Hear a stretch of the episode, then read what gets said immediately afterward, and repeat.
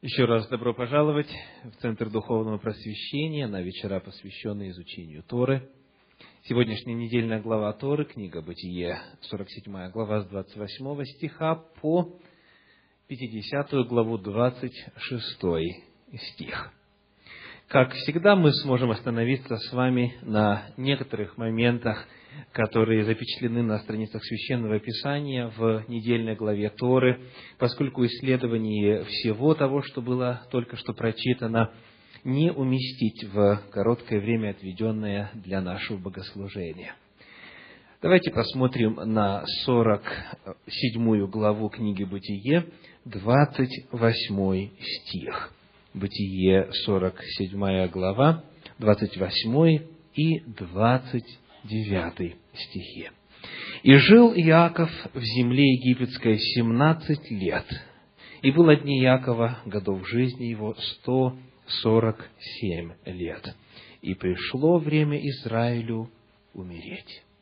И призвал он сына своего Иосифа и сказал ему, «Если я нашел благоволение в очах твоих, положи руку твою под стегно мое и клянись, что ты окажешь мне милость и правду, не похоронишь меня в Египте.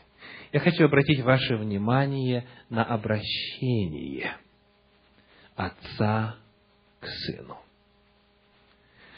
Как он говорит?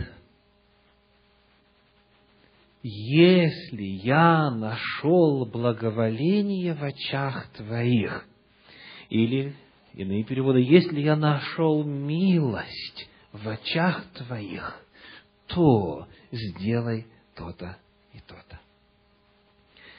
Многие ли отцы так обращаются к своим детям, когда хотят, чтобы те что-то сделали?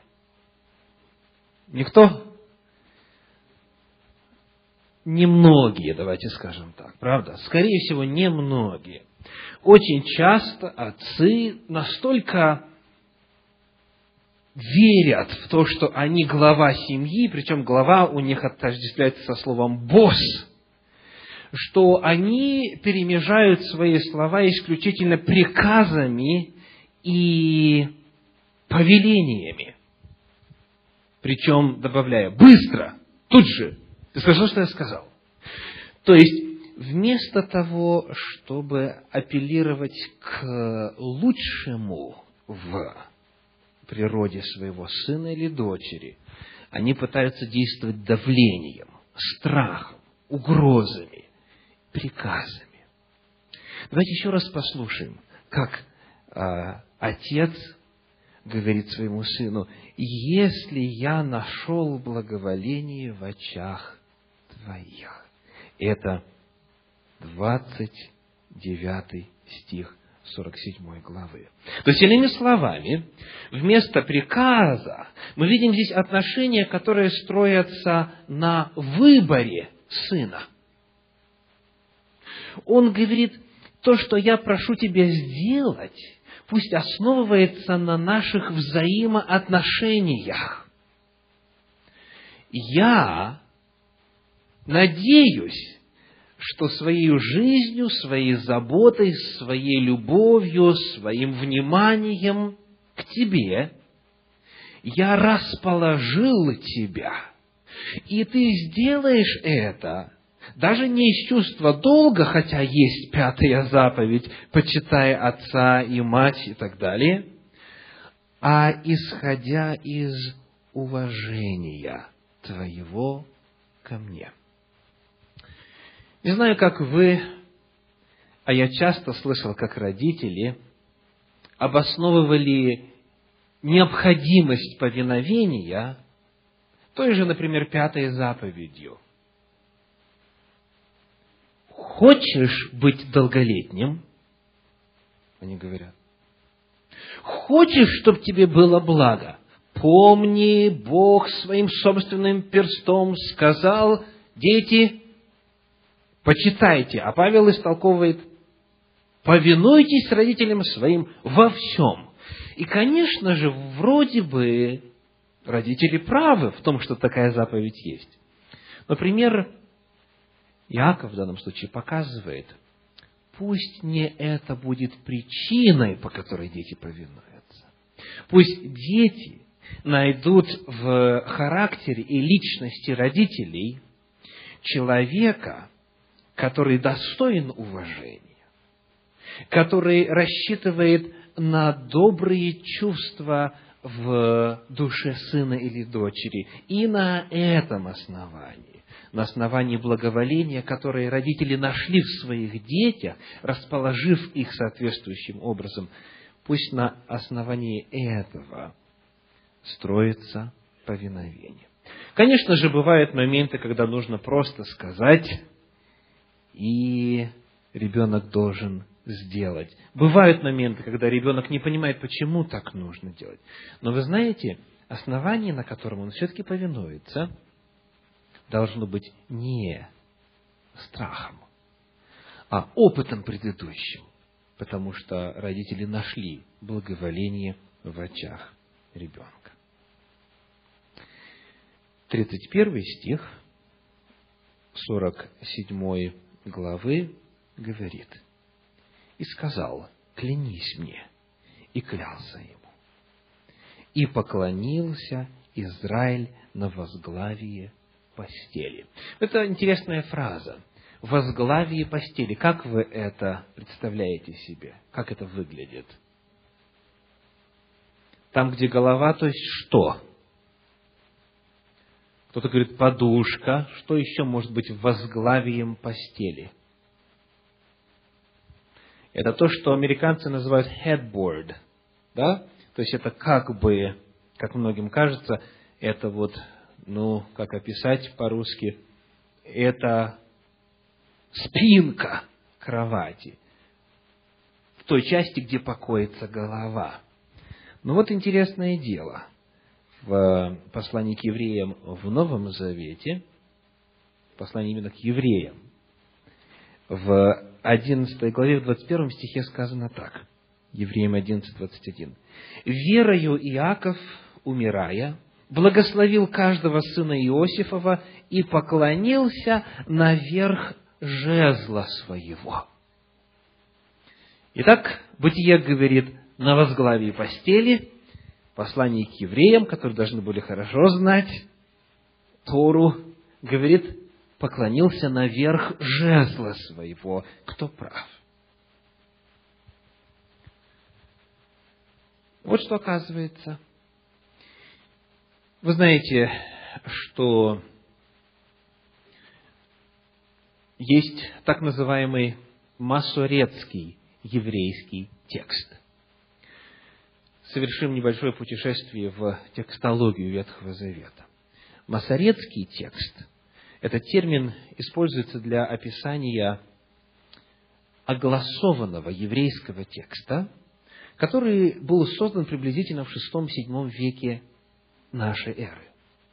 Слово «масорет» происходит от слова «традиция». Это книжники, которые переписывали текст Священного Писания, в том числе текст Торы, и занимались сохранением и передачей Слова Божьего. Так вот, изначально древнееврейский текст не содержит никаких гласных букв.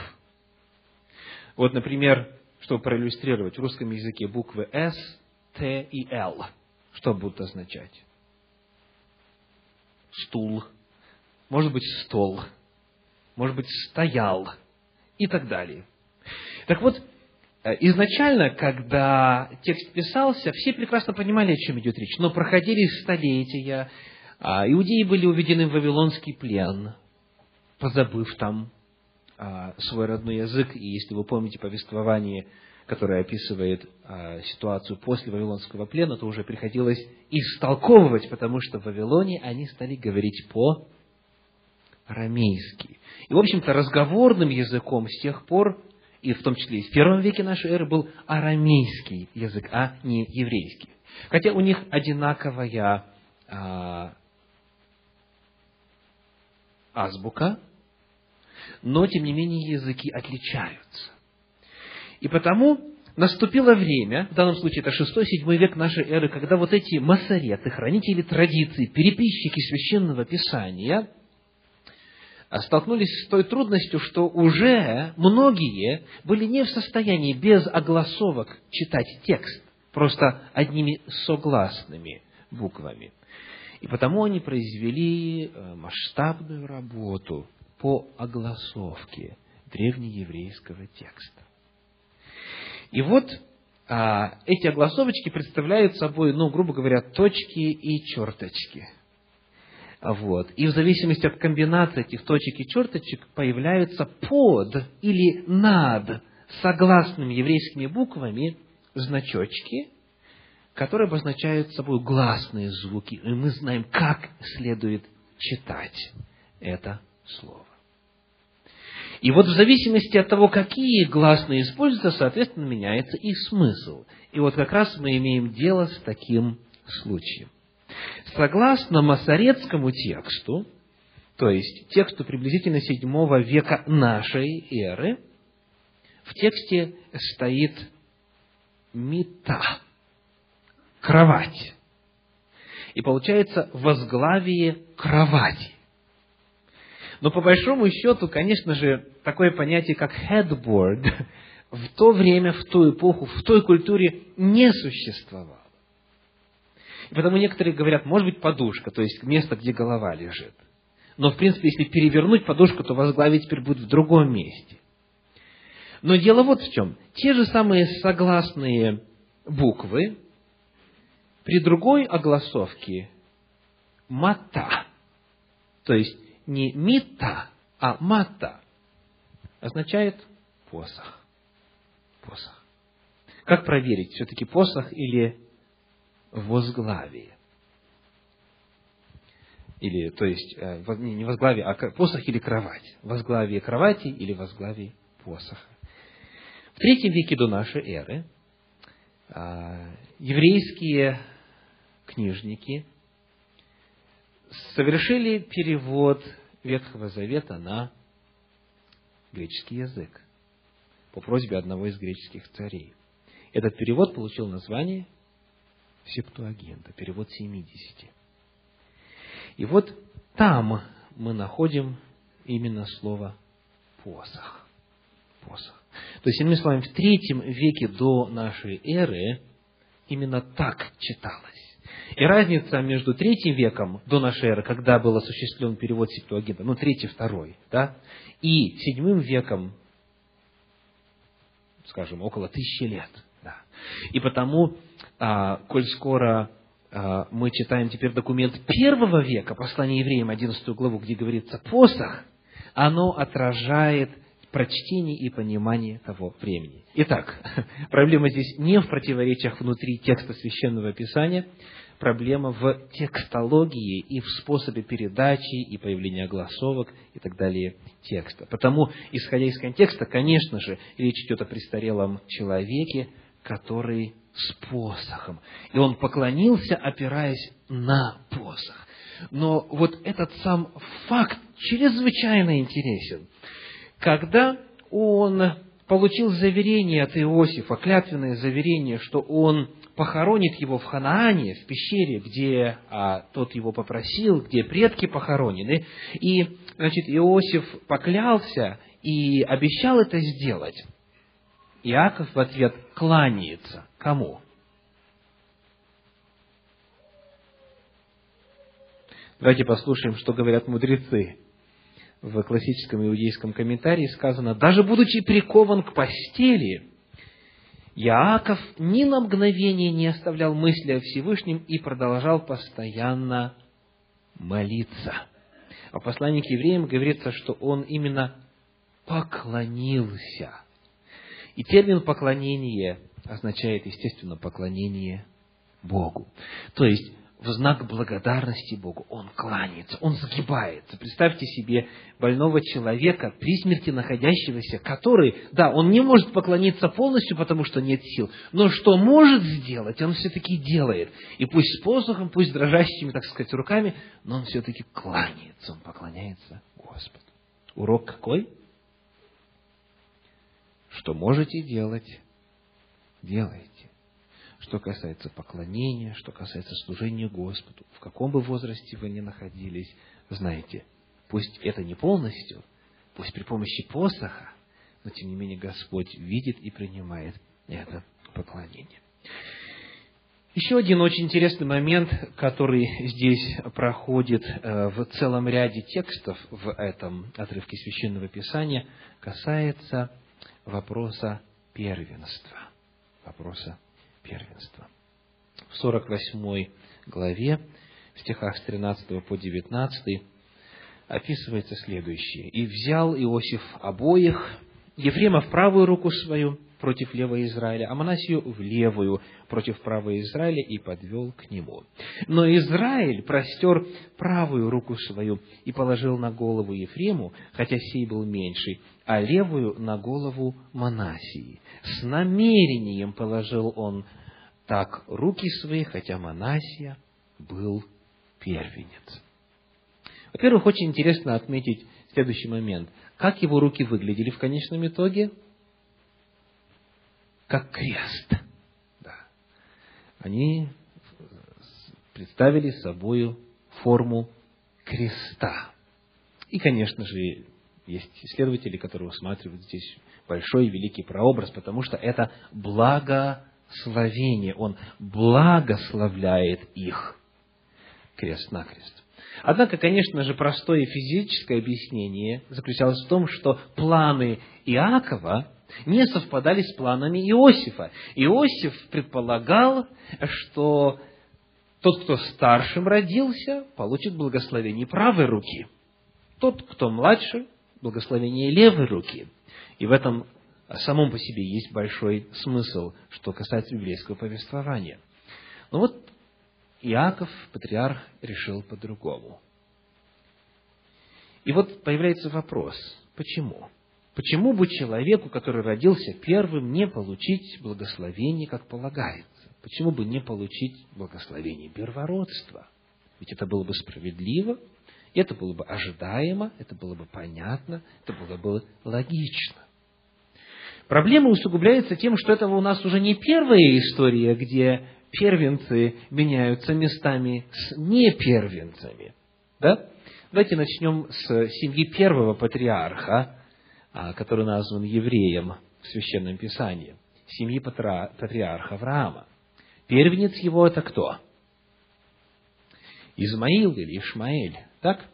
Очень интересно при том отметить следующее, что в Священном Писании он назван семенем Авраама. Книга Бытие, 21 э, глава, стихи с 12, 12 и 13 давайте почитаем. Бытие 21 глава, стихи 12 и 13. «Но Бог сказал Аврааму, не огорчайся ради отрока и рабыни твоей. Во всем, что скажет тебе Сара, слушайся голоса ее, ибо в Исааке наречется тебе семя. В Исааке наречется тебе семя, и от сына рабыни я произведу народ, потому что он семя твое». Итак, в Исааке семя наречется, а Ишмаэль есть семя твое. То есть спору нет и сомнений нет, Измаил первенец. Однако он не получает благословение первородства. Он не становится первородным, хотя им является. Давайте попытаемся посмотреть, почему. В Священном Писании, в 21 главе, 9 стих, кое-что рассказывает нам об Измаиле, что проливает свет на исследуемый нами вопрос. Бытие 21 глава, 9 стих. «И увидела Сара, что сын Агари египтянки, которого она родила Аврааму, насмехается». Ну, невинный поступок, насмехается. Может быть, некрасиво, может быть, нехорошо, но что же в этом такого серьезного? Что же в этом такого преступного? Насмехается. Давайте посмотрим, как это слово истолковывается в комментариях. Что именно делал Измаил? В классическом комментарии Санчина сказано, мудрецы разъясняют, что в Священном Писании это слово – всегда является намеком на идолопоклонство или тяжелые преступления, подобные убийству. Ишмаэль смеялся над самим фактом рождения Ицхака. Он был старшим сыном и считал себя единственным наследником. Его поведение было угрожающим и наводило на мысль, что он может расправиться с ребенком. Этим объясняется реакция Сары, требование послать Ишмаэля. Так мудрецы Торы говорят, что это слово является намеком на идолопоклонство или тяжелые преступления, подобные убийству. Речь таким образом пойдет о том, что была опасность физического, физической расправы над Исааком. Российский исследователь Щедровицкий пишет в своем комментарии следующее. Агадическое предание говорит, что с самого детства или самого детского возраста Исмаил учился стрелять из лука. Возненавидев же Исаака, он избрал его мишенью для своих стрел, и только чудом его не убил. Увидев это, Сара рассказала обо всем Аврааму и настояла на изгнании рабыни и сына ее. Так что же значит это слово? Э, прежде чем я расскажу о том, как оно переводится в Торе, давайте вспомним Новый Завет, Галатам 4.29.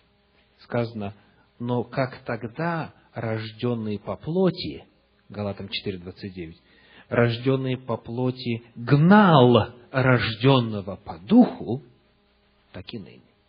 Значит, перед этим описывается Измаил, который рожден от рабыни, и Исаак, рожденный от царя. И сказано, что Измаил что делает? Гнал. Есть разница между насмехался и гнал. Правда? И вновь мы можем, как некоторые критики Библии делают, поставить вопрос. Так кто же прав? Моисей или Павел? Библия вроде бы снова не согласна в отношении того, что же там происходило. На самом деле, а, когда мы исследуем значение использованного в оригинале слова, мы находим страшное для себя открытие. Вот смотрите, как переводится это слово в книге Бытие 26.8. Бытие 26.8. Но когда уже много времени он там прожил, Авимельях, царь филистимский, посмотрев в окно, увидел, что Исаак играет с Ревекою, женою своею. И потом он говорит ему, ты зачем меня обманул? Она твоя жена. Значит, что делал Исаак с Ревекой, женой своей? По синодальному тексту. Играл. То есть у них были такие интересные игры, что Авимелех сразу понял, она его жена. И сказано, он посмотрел в окно и это увидел. Что значит играл в этом контексте? Речь может идти либо о любовной игре, о прелюдии, либо об интимной близости. Так? Еще одно место. В смысле, один случай два раза там используется. Бытие 39 глава 14 стих. Бытие 39, 14. Кликнула домашних своих и сказала им так, посмотрите, он привел к нам еврея ругаться над нами. Он пришел ко мне, чтобы лечь со мною, но я закричала громким голосом, и он оставил одежду и убежал. И вот 17 стих 39 главы говорит, и пересказал ему те же слова, говоря, раб, еврей, которого ты привел к нам, приходил ко мне ругаться надо мной. То же самое слово. Что значит ругаться в этом контексте? Изнасилование. Он пришел, чтобы вступить со мной в интимную близость. Итак, это же самое слово используется для описания того, что делал Измаил по отношению к Исааку. Это же самое слово. То есть термин «гнал» намного точнее описывает то, что там происходило. Измаил никак не мог быть первородным, очередным патриархом и священником предводителем рода и Божьим помазанником. Почему? По характеру своему. Он был вот таким человеком. Потому, хотя вроде бы по праву рождения он был первенцем, он должен был быть первородным и так далее, и так далее, он семя твое, говорит сам Господь Аврааму, Измаила нельзя делать следующим патриархом. Хорошо.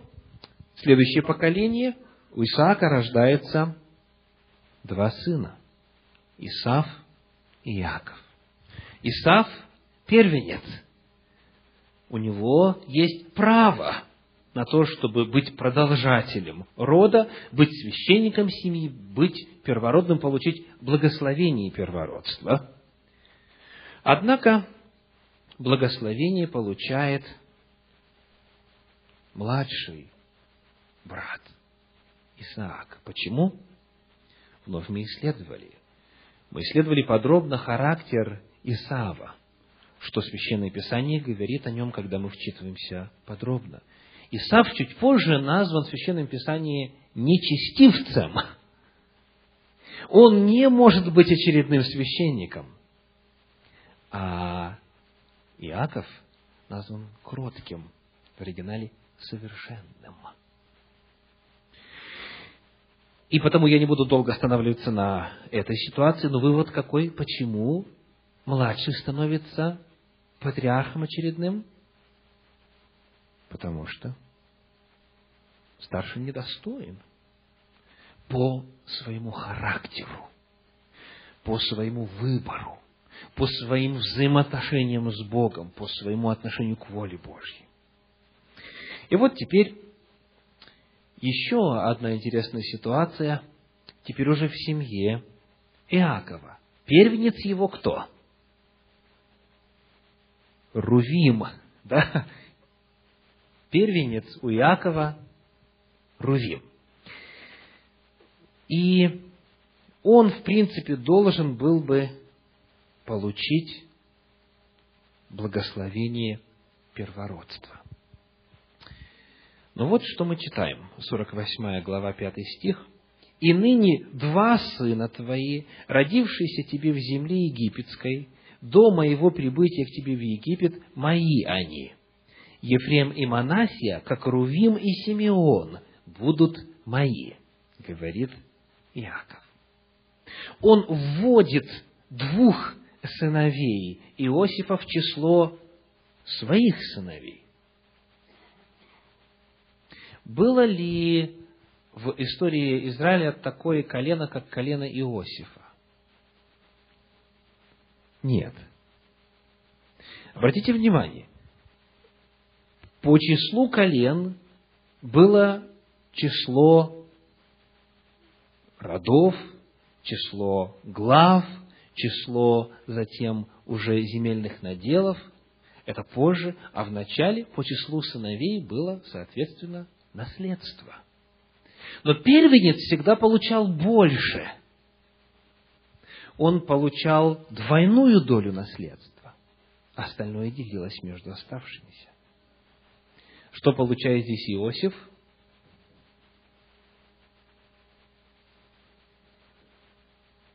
Что получает Иосиф? Ну, пусть нам мудрецы Торы подскажут. Теперь Яаков ставит Эфраима и Менаше на один уровень со своими сыновьями. Этим он косвенным образом признает за Йосефом право первородства, передавая ему двойную долю.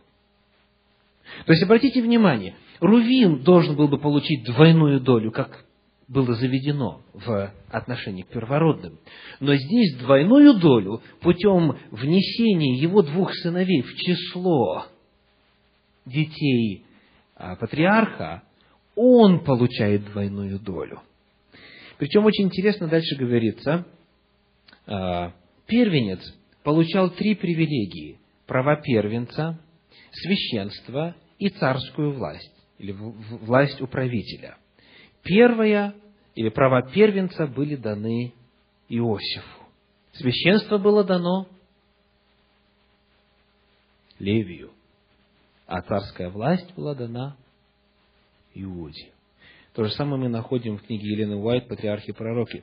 Священство предназначалось Левию, царство и обетование грядущей Мессии Иуде, двойная часть наследия Иосифу.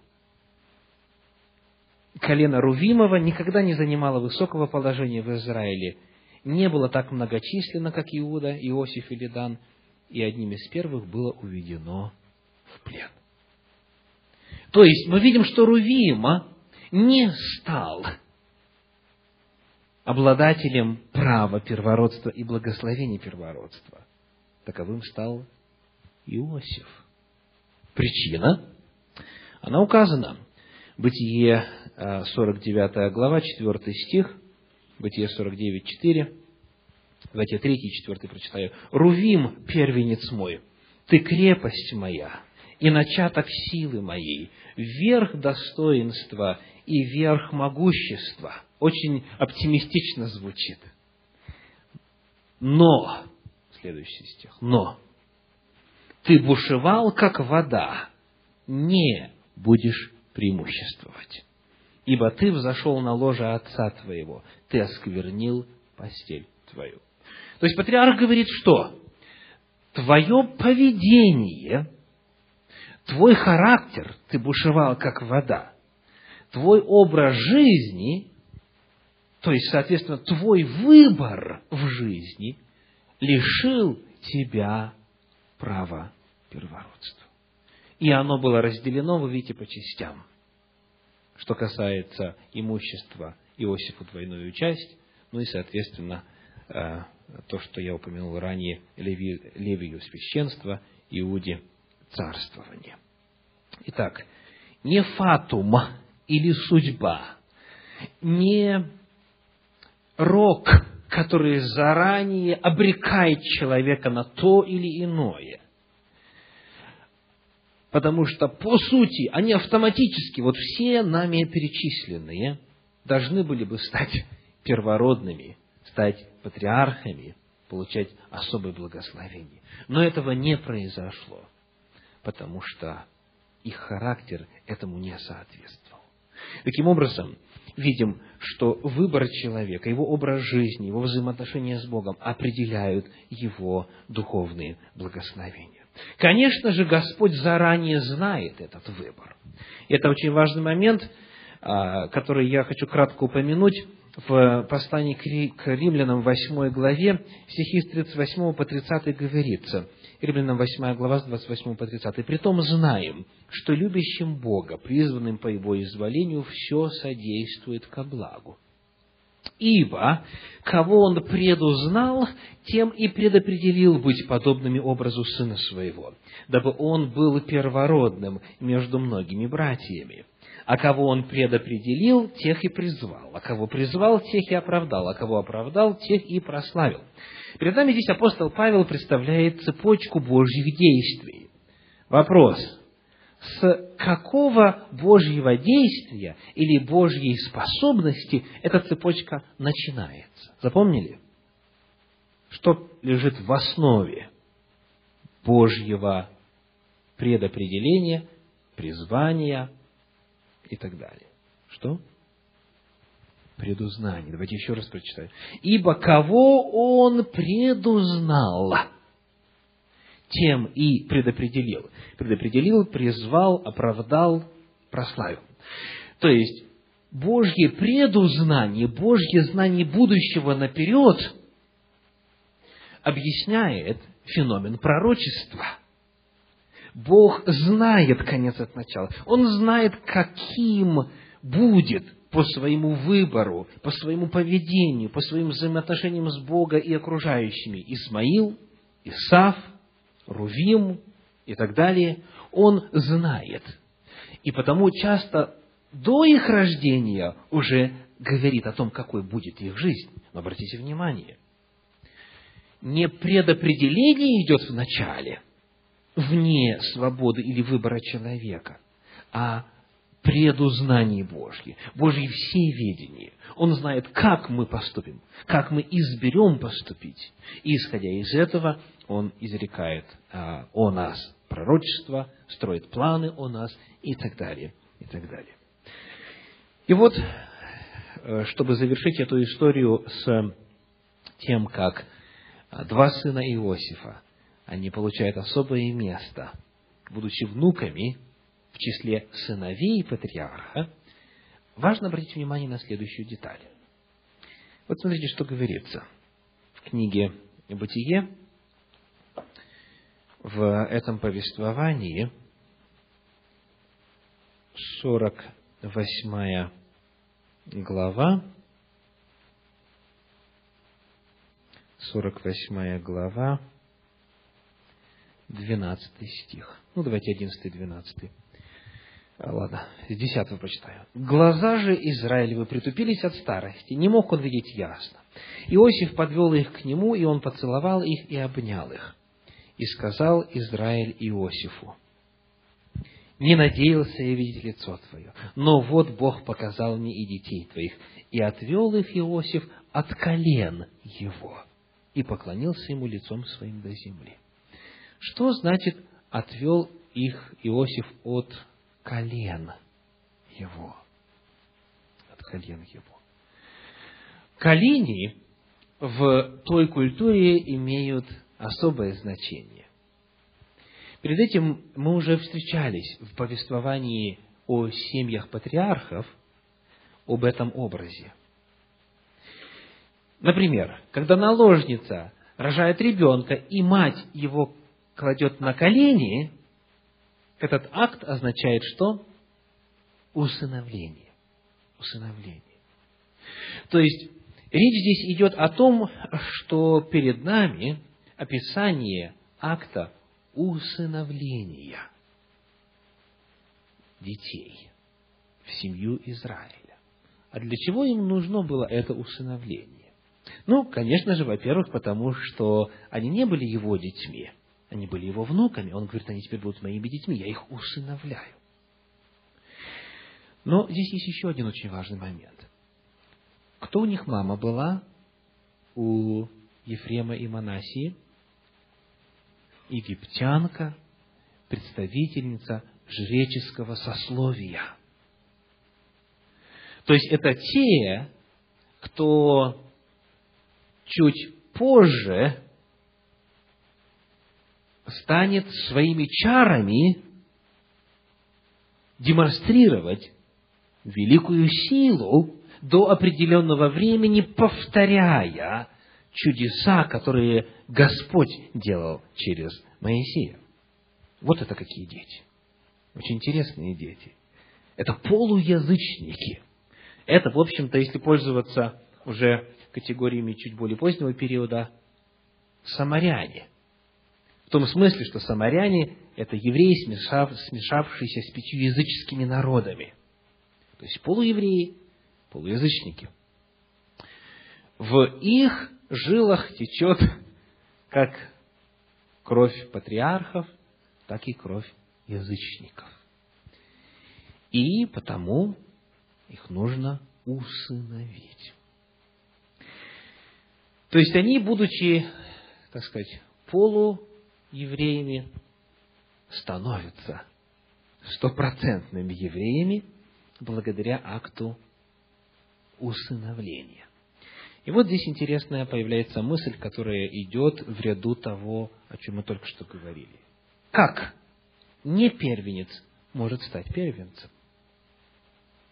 Как можно обратить вспять генетические процессы? Как можно обратить вспять физиологические процессы? Как можно аннулировать факт того, что я не первенец? Или наоборот, я первенец? Как? Ответ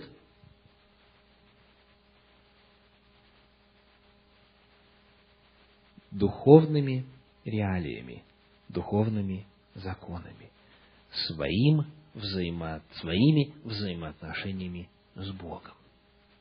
То есть эти два сына, хотя они и выросли при дворе, хотя они родились в логове оккультизма, их дедушка был главный жрец. Они, тем не менее, предпочли остаться с Божьим народом. Они, тем не менее, сделали выбор быть пастухами, потому что любили Господа. Их выбор определяет их статус. Не происхождение, первенец, не первенец, язычник, полуязычник, еврей, а выбор человека и его взаимоотношения с Господом. И потому вот это очень важная истина, а, которая здесь иллюстрируется а, во всех этих семейных историях, рассмотренных нами, чрезвычайно важна каждому из нас сегодня. Давайте посмотрим, что говорит в этом отношении книга Исход, 12 глава, 38 стих. Исход 12, 38. «И множество разноплеменных людей вышли с ними, и мелкий и крупный скот, стадо весьма большое». Что описывается здесь? Это выход израильского народа из Египта, который осуществился через 144 года после смерти Иосифа. И вот сказано, что множество разноплеменных людей вышли с ними. В позапрошлый раз мы отмечали, что и некоторые рабы фараона вы тоже слушали Слово Господне. Почему? Потому что Иосиф, как говорит Псалом 103, наставлял вельмож его. Иосиф имел влияние, Иаков имел влияние в земле египетской. Он благословил фараона. То есть, в результате этого влияния были люди нееврейского происхождения, и их было сколько? Множество разноплеменных народов, которые вышли с ними. И дальше сказано так. Если пришлет, 48 стих и 49, захочет совершить Пасху Господню, то обрежь у него всех мужеского пола, и тогда пусть он приступит к совершению ее и будет как природный житель земли. А никакой необрезанный не должен есть ее. Один закон да будет и для природного жителя, и для пришельца как стать евреем, как стать частью избранного народа, как стать а, восприемником особых благословений Божьих? Ответ – принять Господа, поверить в Него, заключить с Ним завет, жить по Его воле, жить по Его заповедям. Таким образом, народ, который вышел из Египта, был по своему составу многонациональным. И не вопрос происхождения, а вопрос взаимоотношений с Богом был определяющим. Еврейский народ, согласно тому, что мы узнаем из прочитанных мест Священного Писания, это представитель любого народа, пожелавший заключить завет с Господом, установленным им способом. Никогда, дорогие братья и сестры, уважаемые гости, никогда – во всей истории Священного Писания вопрос не сводился к плоти. Плоть имела важный фактор. Мы люди, мы из плоти. Но не по плоти и не по внешним признакам решался вопрос взаимоотношений с Богом и наследования вечной жизни. И потому уже в Новом Завете на эту тему мы читаем в послании апостола Павла, Римлянам 2 глава, стихи с 25 по 29. «Обрезание полезно, если исполняешь закон, а если ты преступник закона, то обрезание твое стало не обрезанием. Итак, если не обрезанный соблюдает постановление закона, то его необрезание не изменится ли ему в обрезание?» и необрезанный по природе, исполняющий закон, не осудит ли тебя преступника закона при писании и обрезании? Ибо не тот иудей, кто таков по наружности, и не то обрезание, которое наружно, на плоти, но тот иудей, кто внутренно таков, и то обрезание, которое в сердце, по духу, а не по букве, ему и похвала не от людей, но от Бога. Помните, кем бы вы ни были, кем бы мы ни были, мы можем войти в общество Господне и получить все благословения и исполнение всех обетований Божьих. Потому что все обетования Божьи во Христе Иисусе, да и аминь, через нас, говорит апостол Павел.